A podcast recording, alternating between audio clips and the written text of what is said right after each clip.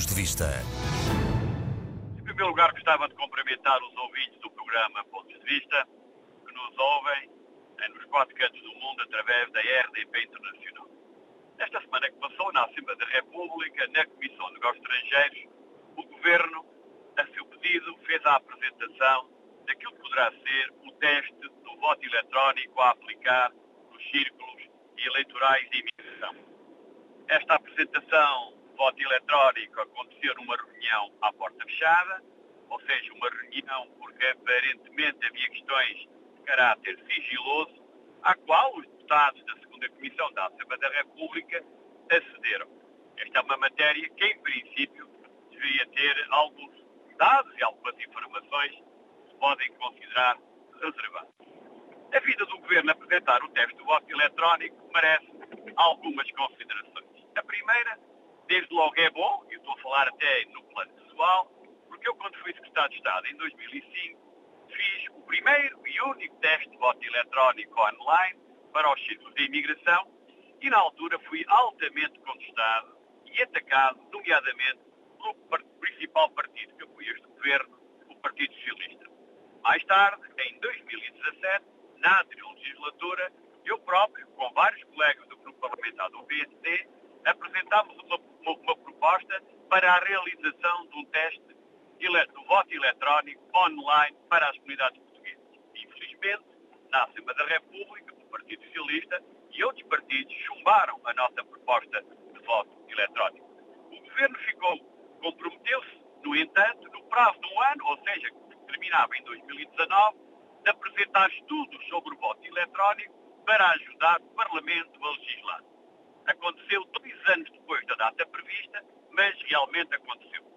É uma matéria importante, é uma matéria que eu defendo há muitos anos e é bom ver que cada vez há mais pessoas que entendem que nós temos que utilizar as novas tecnologias que permitam aos portugueses residentes no estrangeiro terem condições de votar.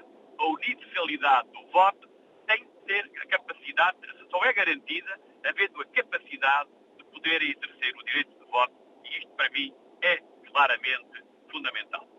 No entanto, ficaram algumas dúvidas no plano técnico, porque haverá um tempo para a criação de uma plataforma e depois será a implementação, que será aparentemente associada à eleição do Conselho das Comunidades Portuguesas. Eu, mais do que isto, não posso dizer, porque eu sou deputado à Assembleia da República e como a reunião tinha um caráter reservado, eu tenho que ser, como é evidente, manter o sigilo e não dar as informações técnicas que foram divulgadas na reunião. E por isso fiquei surpreendido, mas manifestamente muito surpreendido, que o Governo, depois de ter pedido que a reunião fosse à porta fechada, a seguir fez um comunicado à comunicação social a contar o que se passou na reunião. Sou deputado há muitos anos, mas nunca vi algo que acontecesse desta forma. Ou seja, o Governo pede reuniões à porta fechada para que não haja a comunicação social presente, para que não haja, eh, que saia cá para fora um conjunto de informação, mas logo a seguir, quando acaba a reunião, faz um comunicado à comunicação social.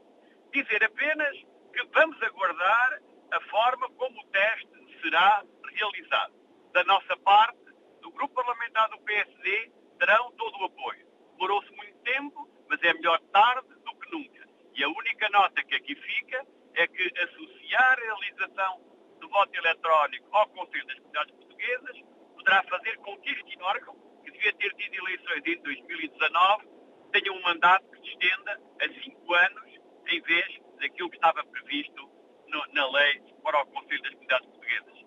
Foi um momento importante, mas um momento não totalmente esclarecedor, porque a resposta a uma pergunta que eu fiz e o meu grupo parlamentar não teve resposta do Governo. É se esta metodologia será aplicada a todas as eleições, inclusivamente a do Presidente da República.